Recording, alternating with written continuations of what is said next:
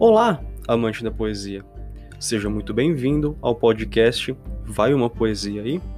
Bom, recomendo que você pegue os seus fones de ouvido, feche os seus olhos e desfrute desse maravilhoso poema que se chama Michael Caine.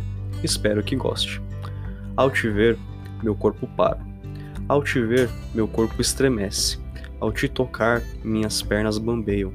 Ao pensar em você, eu me sinto nas nuvens. Ao falar com você, eu me acalmo por inteiro.